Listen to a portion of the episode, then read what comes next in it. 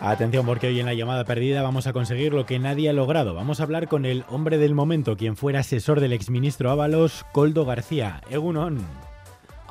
Egunon. Bueno, actualmente en libertad provisional tras negarse a declarar en la Audiencia Nacional.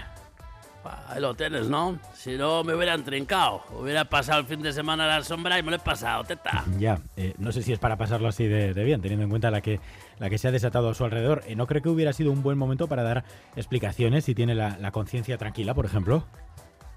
Pero es que yo no sé qué explicación tengo que dar yo. Yo lo que creo es que aquí hay mucho que ha nacido acomplejado, porque todo esto que están diciendo de mí ahora mismo, que si yo era esto, que si era aquello, que si portero de puticlub, eso mismo, eso mismo en Estados Unidos, uno, uno, que llega donde he llegado yo, ¿sabes cómo lo llaman? Puto amo. Yeah. Es el main man, tío hecho a sí mismo el sueño americano, pero aquí por hacer tu trabajo enseguida envidias. Bueno, el es que otro. esa es una de las cosas que, que, ha llamado la atención, que haciendo su trabajo no debería haber aumentado su patrimonio en un millón y medio de euros en solo dos años. Ahí va la órdiga, ¿cómo que no? Tú eres locutor, ¿no? Uh -huh. Y estás ahí con el micrófono, el panadero con el pan. Yo soy conseguidor. Pues ahí estoy, consiguiendo cosas, y bien conseguidas. Y cuando estaba de consejero en Renfe, ¿dónde estaba? En Renfe, mercancías. Pues ahí estaba yo con las mercancías. Mira, lo, lo, sí, lo que pasa es que mucha mercancía de, de, Dios para comprar hasta tres pisos en Benidorm, uno de ellos sin hipoteca y a nombre de su hija de dos años. Bueno, ya estamos, ya estamos con lo de la chavala.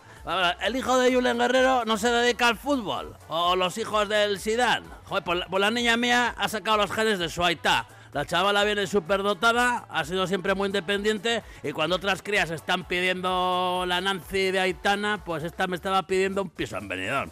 Y a mí como se me cae la baba con ella, pues, pues hombre, pues igual me tenía que haber negado, pero le compré el piso. Ya, algo va admitiendo. ¿Por qué ese dinero entonces pudo salir de esas mordidas de las mascarillas? Pero, pero ¿qué leches voy a morder yo con mascarilla? Tú, tú ya te habrás puesto alguna mascarilla para saber que con eso no hay quien muerda. Ya, bueno, está claro que sigue negando a la mayor. Vamos a ver si Pedro Sánchez ha tomado alguna determinación sobre Ábalos. Buenos días, señor Sánchez.